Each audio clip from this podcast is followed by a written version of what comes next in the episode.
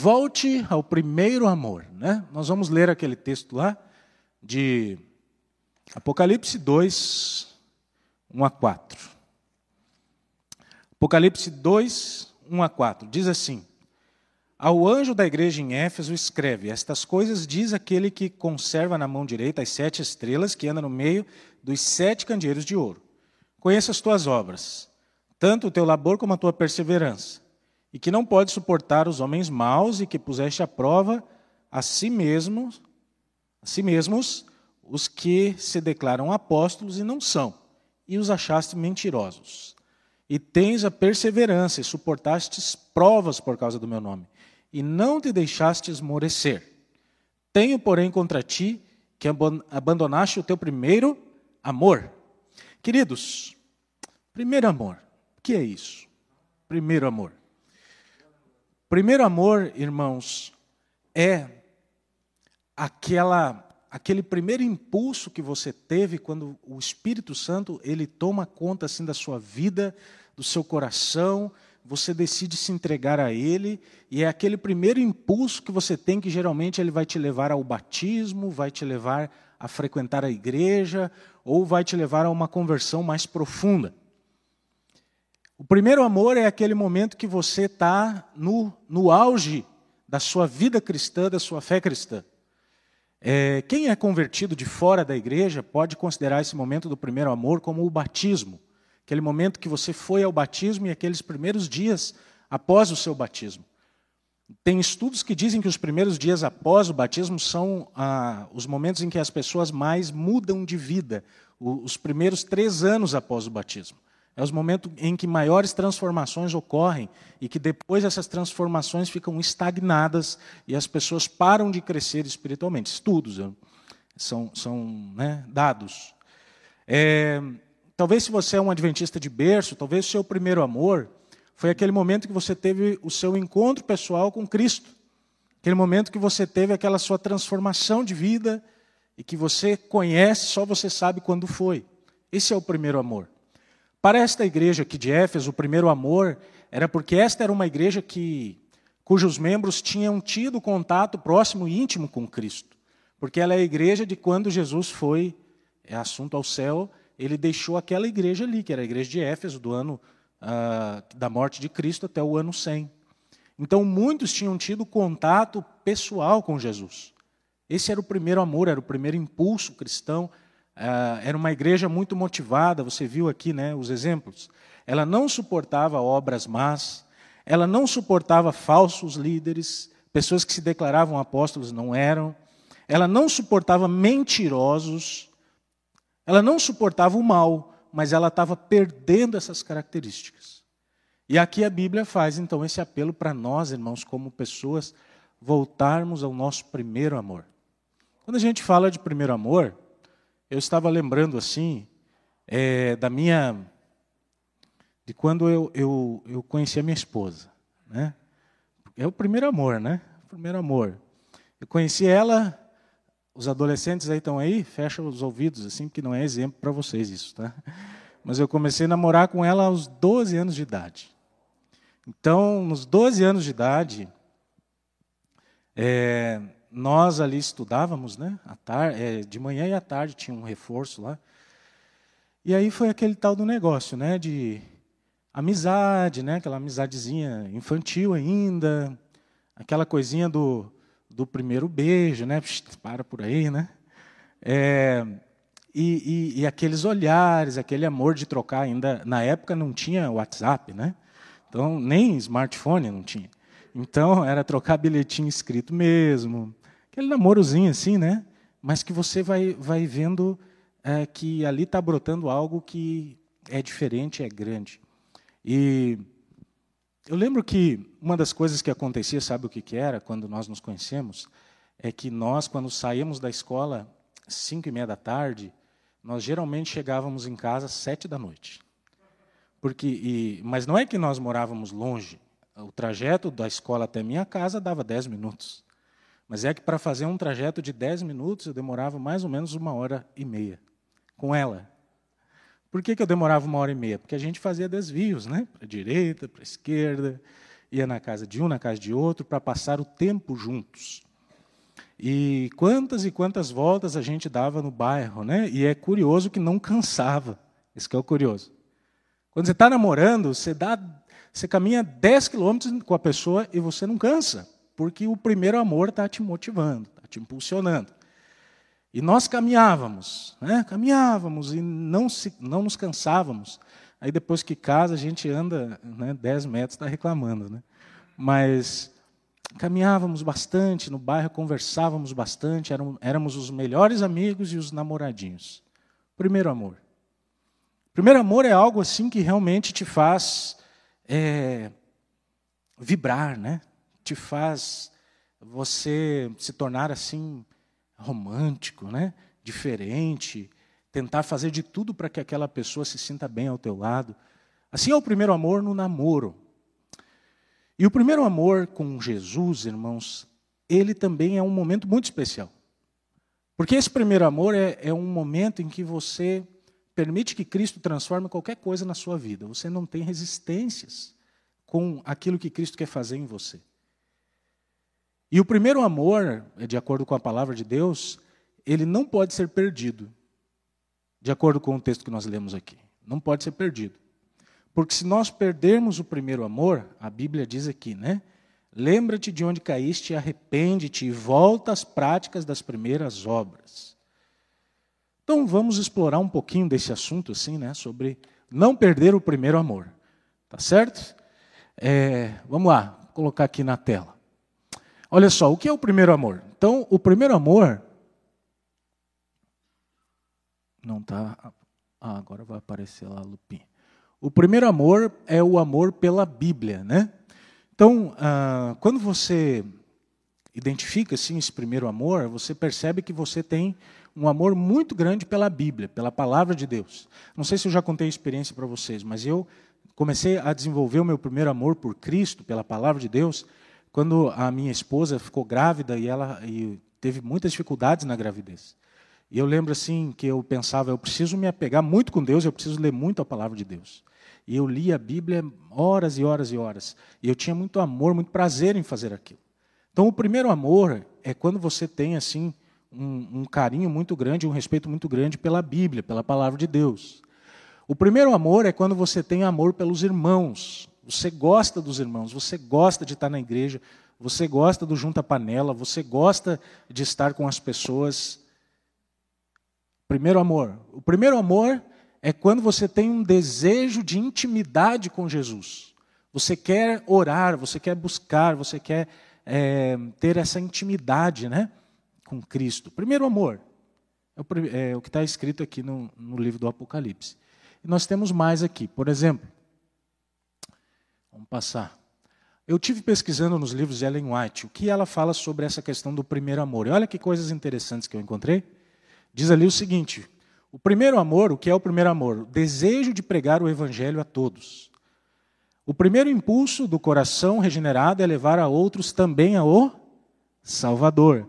Os que não possuem esse desejo dão provas de haver perdido o primeiro amor. Olha aí. Será que você tem ainda o desejo ardente de levar pessoas também ao Salvador?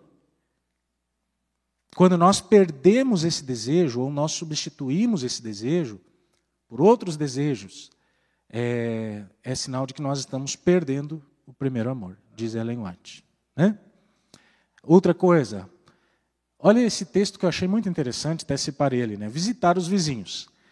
Ellen White diz assim: Visitai vossos vizinhos de maneira amigável e, fa familiarizar-vos com eles. Os que não assumem esta obra, que agem com a indiferença, que alguns é, têm manifestado, faltou uma palavra ali, logo perderão seu primeiro amor e começarão a censurar, criticar e condenar seus próprios irmãos. Interessante, né? Quando a gente perde o primeiro amor, na verdade, nós começamos a virar críticos. Críticos da igreja, críticos do pastor, críticos da, da, dos irmãos, crítico do som, crítico dos câmeras. Ai, quem criticar os câmeras? Vai ter um problema sério comigo. Crítico da, dos diáconos que não ligam o ar-condicionado.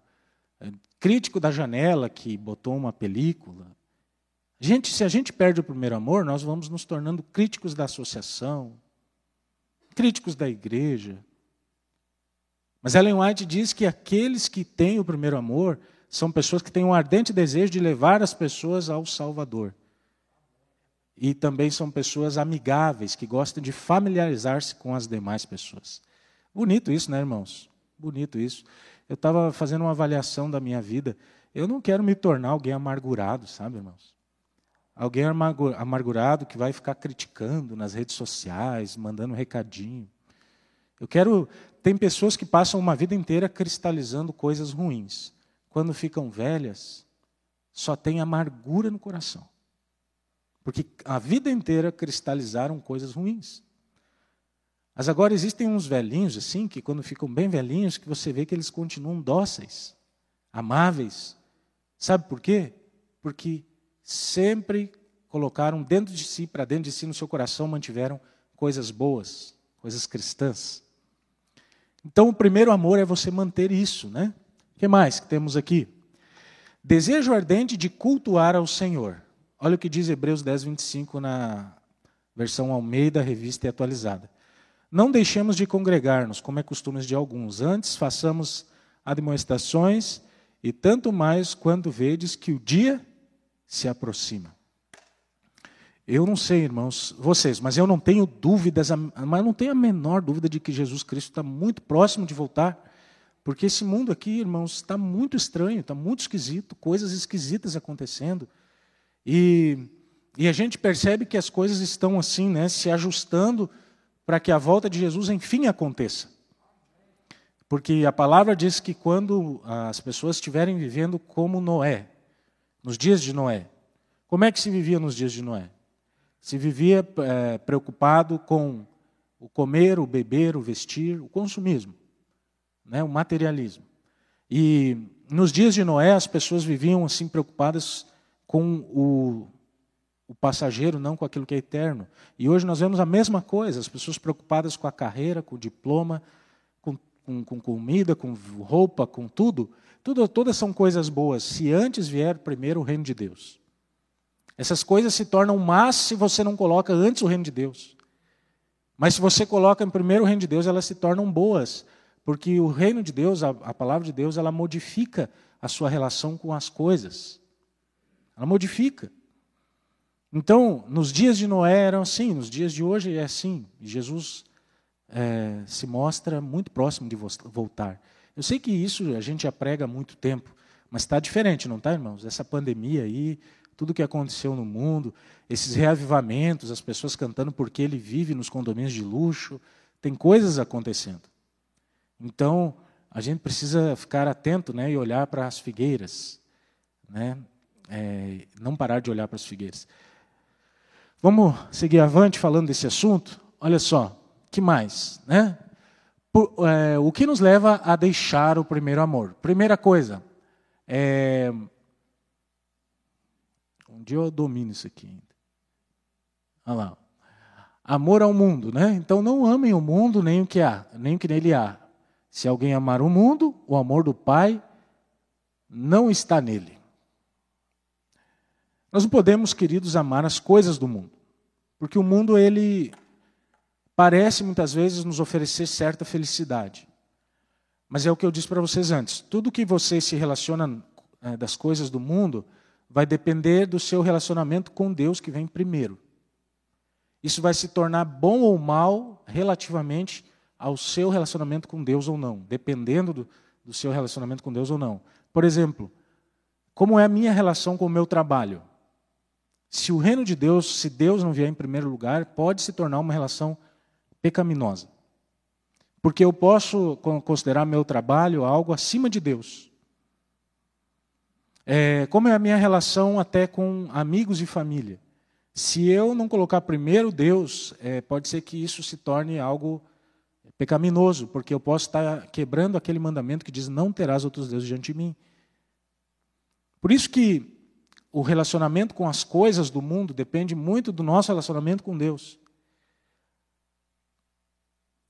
E o amor às coisas do mundo pode afastar-nos deste primeiro amor, pode fazer-nos Deixar o primeiro amor. O que mais nos faz deixar o primeiro amor? É, tá lá. Ó. Ah, abandono da oração. Olha o que diz 1 Tessalonicenses 1, 17 e 18. Orai sem cessar. Em tudo dai graças, porque essa é a vontade de Deus em Cristo Jesus para convosco. Orar sem cessar é, é viver a sua vida dependendo da oração. Eu faz um tempo que eu fiz um pacto com Deus muito interessante, queria desafiar vocês a, a fazerem também seus pactos. É, eu fiz um pacto com Deus da seguinte forma: eu disse assim, Senhor, a primeira coisa que eu vou fazer ao acordar é cair de joelhos na tua presença. Eu não faço nada, irmãos, eu nem lavo o rosto. Eu caio do lado da minha cama de joelhos e falo com Deus. E tem sido muito interessante para a minha vida. Porque depois eu vou ver o resto. Às vezes, confesso para vocês que já dormi na, na oração. Porque às vezes o sono quer voltar ali, mas você se concentrar muito na sua oração é, e ajoelhar-se, não ficar deitado, né? ou ficar em pé, o melhor é ajoelhar. Isso traz uma experiência muito íntima com Jesus. Então, ao acordar, não vá fazer de jejum, não faça mais nada, cai de joelhos. Eu, pelo menos, fiz esse. Você pode fazer a sua forma de ter comunhão com Deus, não é? Então, não, não abandonemos a oração. Podemos orar caminhando na rua, podemos orar no trabalho, orar por decisões importantes. Acredite na oração, ore por decisões importantes. Não saia assim tomando decisão né, sem oração. É, tempo sem comunhão, isso aqui também pode nos levar ao abandono do primeiro amor. Para uh, aquele texto que eu mencionei, né, dizer que buscai, pois, em primeiro lugar o seu reino e a sua justiça, e, as, e todas as coisas vos serão acrescentadas. Esse aqui, irmãos, é um dos textos mais difíceis de nós vivemos na prática, porque a nossa tendência é buscarmos todas as outras coisas para depois, quando sobrar um tempinho, buscarmos as coisas de Deus. E, e, a Bíblia nos diz que é o contrário, é primeiro Deus, depois o resto. Né? Mas às vezes Deus tem que nos mostrar que nós somos pequenininhos assim. Às vezes Deus nos dá, irmãos, umas puxadas de tapete, para a gente ver o nosso tamanho. Para nós vermos que hum, nós não conseguimos nada, na verdade.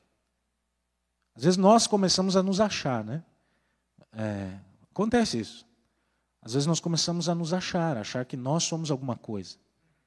Né? E Ellen White já diz né, que o orgulho é o pecado que menos esperança há. Né? O egoísmo, o orgulho, essas coisas. Então nós começamos a achar que nós somos alguma coisa. E aí vem Deus e nos dá uma puxada de tapete para a gente entender que nada vem de nós mesmos, tudo é dele, tudo vem dele. Eu até nem gosto quando o pessoal diz assim: ah, é, de tudo que Deus me dá, 10% é dele. Tudo é dele. Tudo é dele. Mas, claro, a Bíblia pede que 10% a gente devolva a ele. Eu entendo a narrativa. Mas não é o 90% meu, 10% dele. Tudo é dele. Até a forma que eu administro os meus recursos tem que ser de Deus. Ele que tem que dizer como é que é. Aquilo que é para o meu sustento. Né? Então vejam vocês que é, nós precisamos ter comunhão e colocar o reino de Deus em primeiro lugar. A infidelidade, irmãos, no sábado, a infidelidade no nosso tempo, a, a infidelidade nos recursos, diz assim, né? Ser fiel até a morte, dar-te a coroa da vida. Então essas coisas elas nos levam a abandonar o primeiro amor. Seguindo um pouquinho adiante, consequências de deixar o primeiro amor.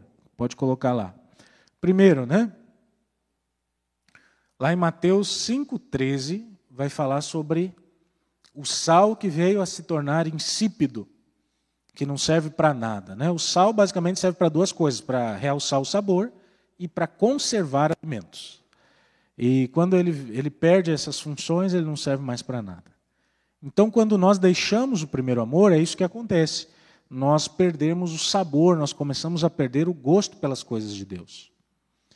Eu canso, irmãos, de ter comissões de nomeações é, onde as pessoas dizem assim: ah, pastor, o ano que vem eu não vou liderar.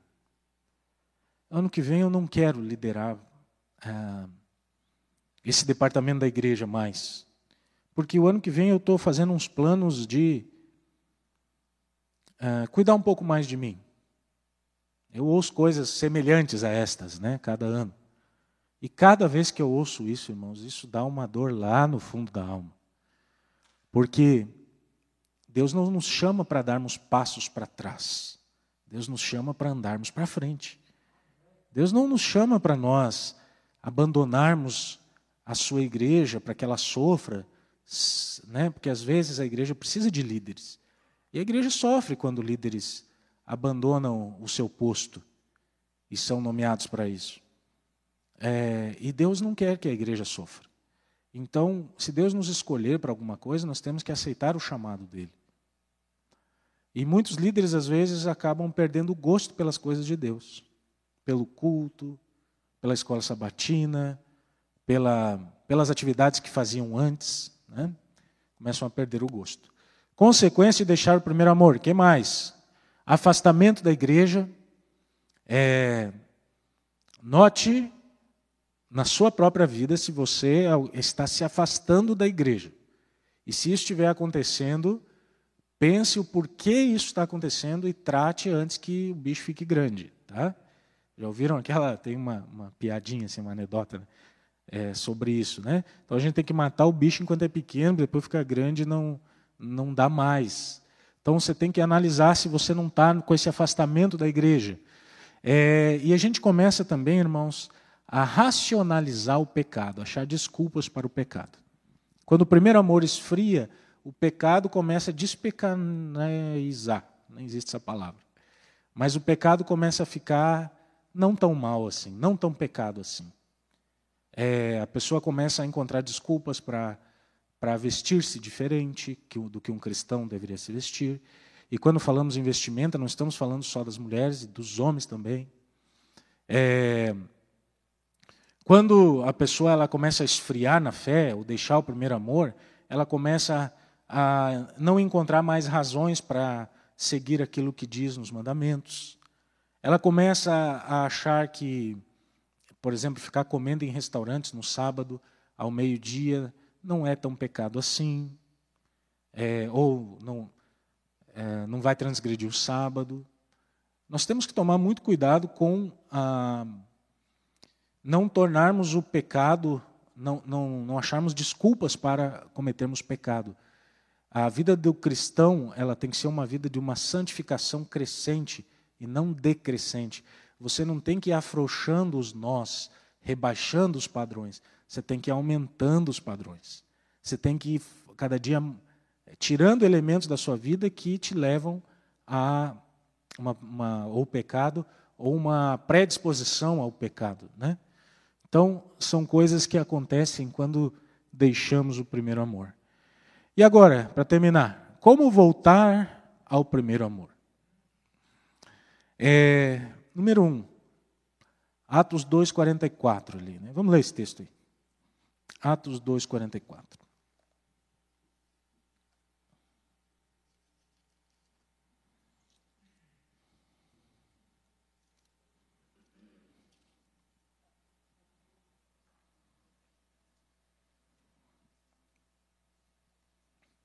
Vamos ler, na verdade, 42, 43 e 44. Vejam, irmãos, aquele texto lá de Apocalipse, é, que nós lemos, aquele texto de Apocalipse, ele é o mesmo texto, se referia a essa igreja aqui, tá? Nós lemos uh, Apocalipse no capítulo é, 2, que se referia à igreja de Éfeso, ok? Aquele texto que dizia que uh, condenava né, a igreja de Éfeso é, por causa que tinham deixado as práticas do primeiro amor. Então, esse foi o texto que nós lemos inicialmente. E aquele texto ali se refere profeticamente à primeira igreja apostólica. A primeira igreja. Então, é esta igreja cujos textos, a descrição, nós vamos ler agora. Faz sentido para todo mundo que eu estou explicando aqui? Faz, né?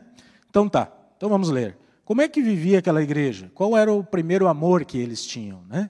É, eu estou pregando aqui sobre você não deixar as práticas do primeiro amor, aquele primeiro impulso que você tem por Jesus. Então aqui diz assim: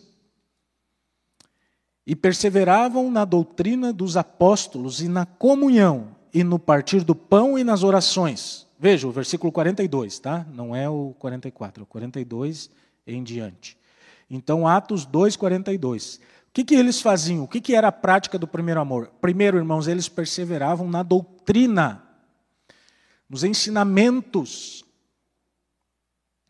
é, dos apóstolos de Jesus Cristo. Então, a, o primeiro amor é perseverar na doutrina, não é afrouxar a doutrina. Não é você permitir que na sua vida comece a entrar elementos que Deus já tinha tirado há muito tempo e você está permitindo que volte. Isso é perder o primeiro amor. Coisas que Deus tira da sua vida não, não são para voltar. Não são para voltar. Você tem que mantê-las distantes de você. Porque o primeiro amor é isso, é você perseverar né, na doutrina dos apóstolos. E olha bem, na comunhão e no partir do pão, eles compartilhavam refeições e também tinham santa ceia. Então eles perseveravam né, na comunhão, no partir do pão e nas orações. Nas orações, esse era o primeiro amor. Olha o que diz aqui. Em cada alma havia o quê? Temor. O que é o temor? Não é ter medo de Deus, mas é saber que estamos na presença de um Deus santo. E isso aqui me fala sobre reverência na igreja, irmãos. Nós precisamos ter reverência na casa de Deus. Nós precisamos, para ir à casa de Deus, nós precisamos é, entender que estamos diante de um Deus todo-poderoso que criou os céus, a terra, o mar, as fontes das águas, todas as coisas. E nós precisamos então termos reverência na casa de Deus. Cada alma havia temor, né? havia a, a, sensação e a certeza da presença do Senhor.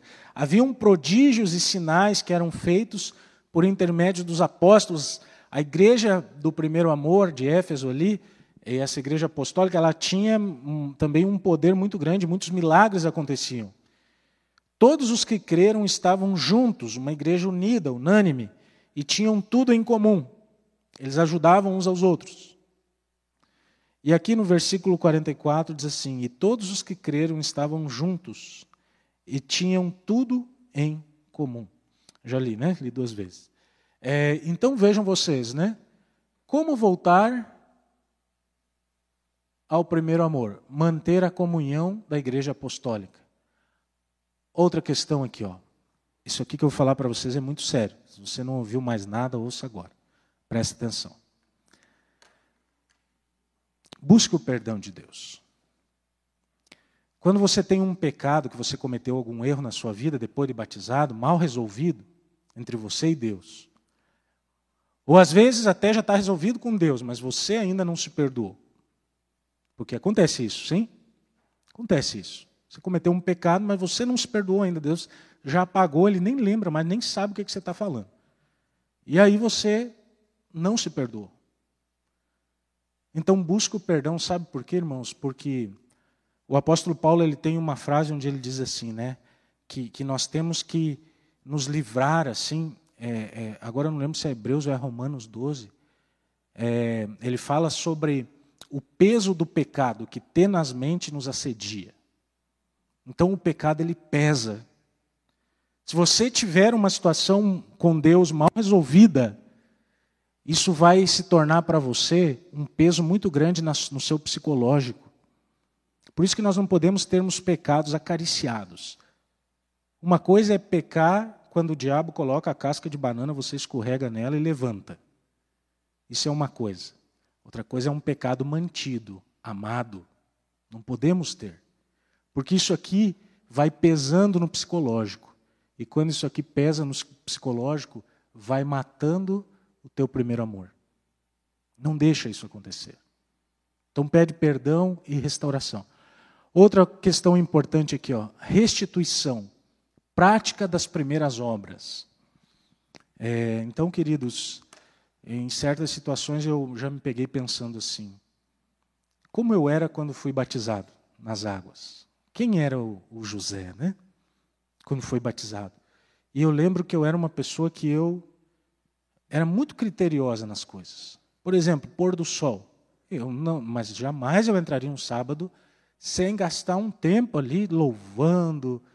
Mas aí, com o tempo, a gente vai diminuindo o culto de pôr do sol, vai deixando de lado, ou faz um culto muito rápido, ou já começa todo atrasado. Eu comecei a perceber algumas coisas ali sobre que eu precisava restituir altares sagrados da minha vida que tinham ruído e eu precisava é, restituir, reconstruir.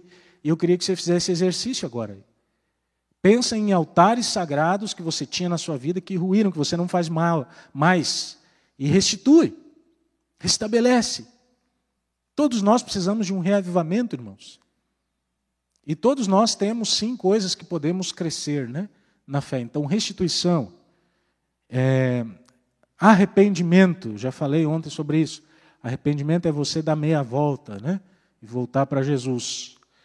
Olhar para Jesus, Hebreus 12, verso 2. Não olhe para as pessoas. O segredo do fracasso na vida cristã é você vir para uma igreja, você olhar para as pessoas. Não é? Você olhar para fulano, para ciclano, para beltrano e você esquecer de olhar para Cristo.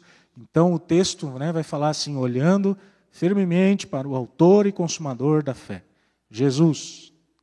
Então, olhar firmemente. É, eu já contei para vocês aqui a história das maçãs de ouro, vocês conhecem ou não? Quantos aqui conhecem a história das maçãs de ouro? Ergue a mão, quero ver. Tem uma só que conhece, dois, três, quatro. Então dá para contar. É rápido. Mas ela é uma história bem interessante, ela é uma história que nos faz refletir. A história é, um, é mitológica, né? ela não é verdadeira, mas ela é de uma corrida entre uma rainha, né, chamada de uma rainha chamada Atalanta. E essa rainha ela fez um desafio em todo o reino. Qual era o desafio? O desafio era que se alguém vencesse ela numa corrida, ganharia a sua mão em casamento e seria o rei. E então muitos corredores tentavam ali ganhar a corrida dela e não conseguiam.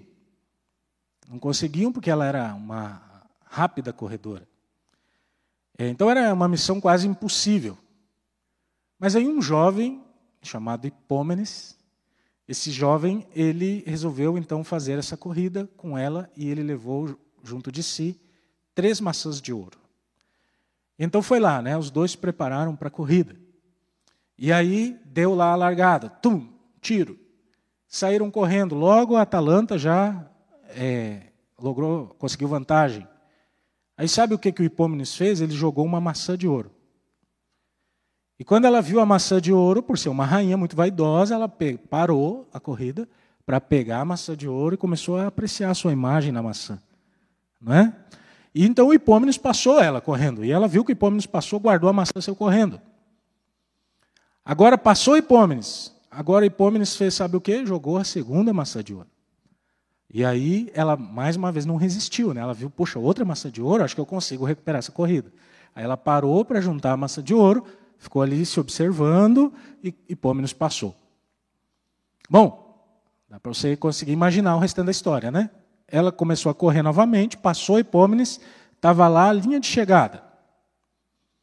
E então Hipômenes joga a terceira maçã de ouro. E ela parou para colher aquela terceira maçã de ouro, e Hipômenes passou a Atalanta. E aí, quando ela tentou recuperar a corrida, já era tarde demais e ela já tinha perdido a corrida. Sabe por que, que eu contei essa história? Porque o diabo ele gosta de jogar maçãs de ouro. Ele joga maçãs de ouro para que você pare a corrida, para que você se distraia, para que eu e você, né, nós, nós, para que nós paremos de correr para olharmos para o brilho das maçãs que ele joga. Mas o que a Bíblia diz é que nós temos que olhar firmemente para o Autor e Consumador da fé, Jesus. Então, estando nós na corrida para a salvação, nós não temos que olhar para as maçãs de ouro que o diabo joga, e sim olharmos para Jesus. Isso é não é, voltar ao primeiro amor. E por fim, irmãos, confessar é, nossos pecados. Então eu, eu gostaria aqui de terminar é, fazendo assim este, este convite a cada um de nós, né? Este convite para que nós possamos é, voltar ao nosso primeiro amor, a termos aquele mesmo fervor, a termos aquela mesma vontade de pregar o evangelho aos outros. Vocês viram o texto ali? Convidar nossos vizinhos, né? A termos a mesma, mesma vontade de irmos aos cultos, mesmo quando o corpo está pedindo descanso, você vai igual. Queria fazer esse apelo para nós voltarmos, assim como igreja, não é? A, a, ao primeiro amor, pois é disso que nós precisamos. Tudo que você precisa na vida é de Jesus. O resto se acrescenta. O resto acontece quando você coloca Jesus em primeiro lugar. Creia nisso. O que você precisa na vida é de Jesus. Ele é tudo que nós precisamos ter.